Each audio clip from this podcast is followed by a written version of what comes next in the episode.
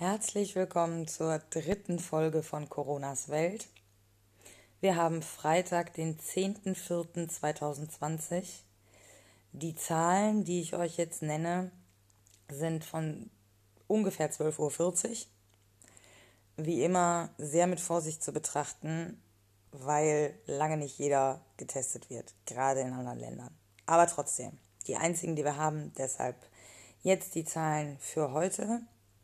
In Deutschland insgesamt infiziert haben sich nachweislich 118.235 Leute, also knapp 120.000.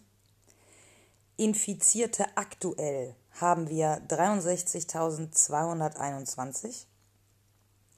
Bereits wieder gesundete Menschen haben wir 52.407. Tote 2607. Das bedeutet eine Todesrate von 2,2 Prozent. Wie wir vorher gesagt haben, steigt die jetzt immer weiter.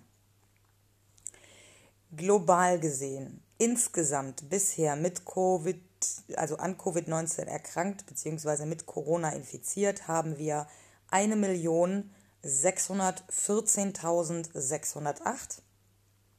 Aktuell Infizierte haben wir 1.149.973, also knapp 1.150.000.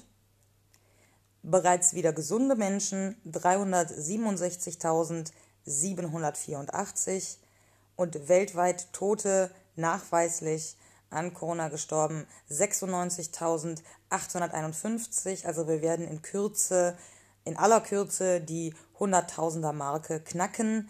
Die globale Todesrate liegt bei 6%. Okay, wie gesagt, Zahlen immer alles sehr mit Vorsicht zu betrachten. Corona-App, habt ihr bestimmt schon gehört, soll jetzt in den kommenden Tagen kommen äh, für, ich glaube, auch ganz Europa. Ist im, im Prinzip bin ich als Anarchistin, die ja dem Staat und Konzernen und Überwachung sehr skeptisch gegenübersteht, relativ zufrieden. Guckt euch da ruhig mal ein paar Infos zu an. Die ist ganz gut gemacht. Das Problem, was wir haben, ist, dass wir viel zu wenig Testkapazitäten haben. Diese App hilft uns nur, wenn wir die Leute, die Symptome zeigen, dann auch testen. Und das funktioniert ja aktuell schon nicht ohne App. Von daher müssten wir erst wieder zurück zu einer sehr niedrigen Infektionsrate, bevor die App Sinn machen würde tatsächlich. Und zurück zu dieser niedrigen Inf Infektionsrate kommen wir nur, wenn wir noch schärfere Maßnahmen ergreifen. Komme ich aber gleich noch mal kurz zu. Anderes Problem, was wir haben, ist, dass unsere Labore zwar aufgestockt worden sind und wir eh schon viele Labore hatten, schon vorher, aber den Laboren jetzt die nötigen Utensilien ausgehen. Und zwar zum einen natürlich Schutzbekleidung, so wie überall, ja, Altenheime, Pflegeheime, Krankenhäuser, Ärzte und so weiter. Aber auch Reagenzien zum Beispiel, ja, in denen dann die Tests gemacht werden. Äh, Petrischalen, also ein Kram, den man braucht in diesen Laboren. Die Lieferketten brechen zusammen, beziehungsweise es erhöht sich natürlich auch weltweit die Nachfrage danach und so schnell kommt man mit der Produktion eben nicht hinterher. Dann gibt es eben auch immer wieder so Sachen wie, dass die USA oder so einfach Sachen vom Rollfeld wegkaufen, wie jetzt bei Schutzbekleidung aktuell mehrfach passiert ist.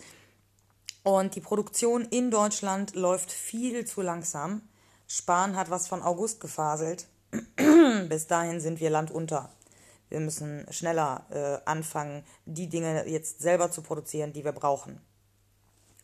In der letzten Folge habe ich euch was zu Atemtechniken erzählt, die ein britischer Arzt auf YouTube veröffentlicht hat. Ich hoffe, ihr habt das alle mal ausprobiert. Ich habe es nämlich gemacht, Leute. Und ich war sehr zufrieden. Ich hatte das Gefühl, dass ich danach tiefer durchatmen konnte, dass meine Lunge sich insgesamt irgendwie besser anfühlte. Klingt blöd, aber tatsächlich so ein bisschen sauberer irgendwie. Äh, ich werde das heute jetzt wieder machen. Auch das auf dem Bauch liegen, äh, zehn Minuten. Also gute Sache. Kann ich wirklich, wirklich nur empfehlen. So, ähm, was passiert aktuell gerade so? Deutschland zeigt aktuell internationale Solidarität und das äh, steigt auch und das ist sehr wichtig. Deutschland ist ein großes Vorbild gerade in der Corona-Zeit. Weltweit schauen gerade Regierungen, aber auch Medien nach Deutschland und sagen, wow, die machen das gut. Wir haben tatsächlich ähm, mit am schnellsten reagiert. Äh, wir haben richtig reagiert. Wir haben eine sehr aufgeklärte Bevölkerung. Wir haben eine sehr clever agierende Regierung. Wir haben eine gute Opposition. Wir haben eine, wir haben eine gute Medienwelt. Und wir sind gerade ein großes Vorbild für sehr viele Nationen. Und da wir dieses Virus nur besiegen können, wenn wir international, global, solidarisch agieren, weil es sonst immer wieder zu uns zurückkommt, ist natürlich ein Statement, was jetzt gerade Deutschland aussendet, indem es zahlreiche Patienten aus anderen Ländern aufnimmt, indem es äh, Hilfen organisiert, ähm, ist es schon sehr wichtig, weil andere Länder diesem Trend folgen werden. Und das ist insgesamt auch für die globale Entwicklung ganz wichtig. Wir müssen jetzt eigentlich schon anfangen, an Länder zu denken, die ein schwaches oder gar kein Gesundheitssystem haben. Das Problem ist, wir selber strugglen. Wir selber haben so große Probleme, dass Hilfsmaßnahmen in dem Ausmaß, wie sie wirklich nötig wären, gerade einfach nicht, nicht leistbar sind. Aber diese internationale Solidarität muss ausgebaut werden und dass das beginnt, ist immerhin der richtige Weg. Das heißt, die Richtung stimmt und dadurch, dass wir eine Vorbildfunktion sind oder haben, werden hoffentlich andere Länder anfangen, genauso zu agieren. Wir haben aber auch ein Problem hier in Deutschland und zwar geraten immer mehr Leute unter die Räder. Die Hilfszahlungen in NRW zum Beispiel sind jetzt ausgesetzt, angeblich wegen Betrug. Keine Ahnung, ob da was dran ist oder nicht. Es gibt aber auch super viele Leute, die durchs Raster fallen. Hartz-IV-Bezieher ähm, haben keinen Zugang mehr zur Tafel in vielen Fällen. Die Kinder kriegen kein Essen mehr in der Schule und in den Kitas. Das heißt, die haben viel mehr Kosten jetzt und können sich tatsächlich nicht mehr über Wasser halten. Wir müssen ganz dringend gegensteuern. In Spanien passiert das mit einem bedingungslosen Grundeinkommen und tatsächlich halte ich auch hier in Deutschland das durchaus für realistisch, dass das kommt in den kommenden Wochen oder Monaten.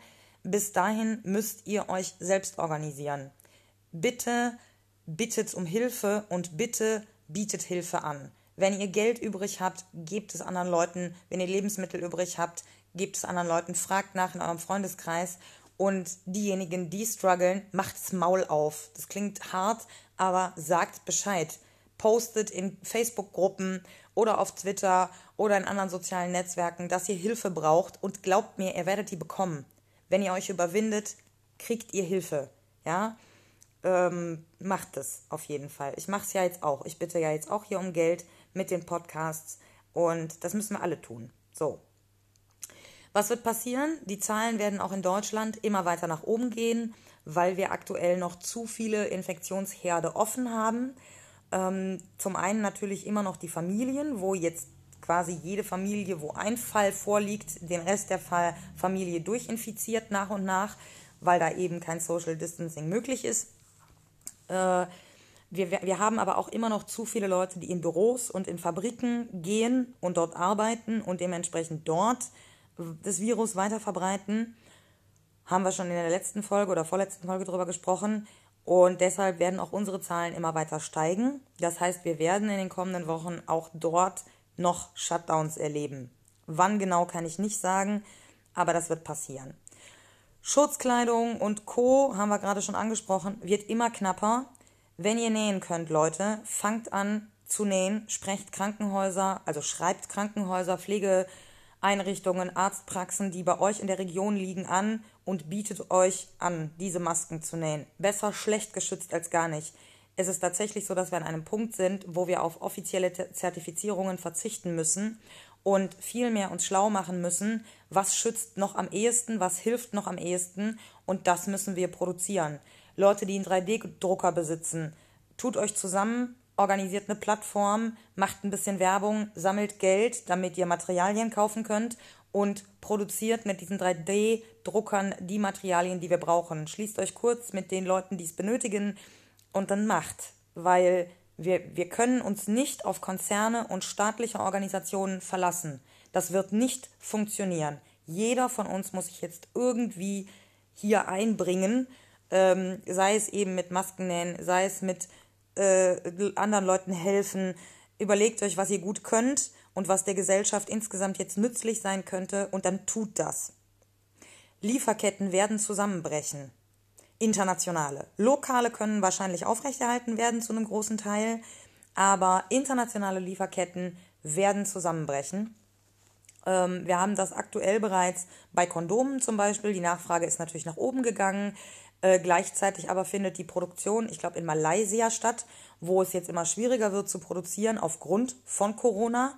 Und dadurch werden die Preise für Kondome nach oben gehen und es wird zu Knappheiten kommen. So, informiert euch über alternative, sichere Verhütungsmethoden abseits der Pille bitte. Temperatur messen zum Beispiel. Temporäre Vasektomie beim Mann. Solche Sachen. Ähm, aber das wird natürlich noch auf vielen anderen Gebieten passieren. Das heißt, macht euch schlau, was für Dinge ihr benötigt, die nicht lokal, regional produziert werden können. Und dann macht euch schlau, wie da die Lieferketten sind.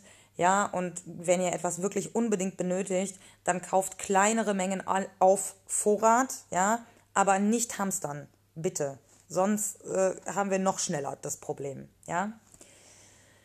So, last but not least, letzte Thema, dann machen wir wieder zu. Vicky, was sagst du dazu, dass die Bundeswehr im Innern eingesetzt wird? Ah, um Gottes Willen. Also wir als Anarchisten sind tendenziell gegen Militär, gegen Krieg, gegen staatliche Gewalt. Dementsprechend sind Polizei und Bundeswehr für uns nicht so die ersten Vereine äh, auf dem Zettel, die wir gut finden, ja. Und natürlich ist die Idee, Soldaten im Inneren einzusetzen, da kommt man immer, das hat so ein Geschmäckle, würde man sagen, ja. Also da kommt man immer, ich trinke mal kurz was, kommt man immer schnell an so einen Punkt, wo man so Diktaturen im Kopf hat, die die Armee gegen die eigene Bevölkerung einsetzen. Das ist ja hier nicht der Fall.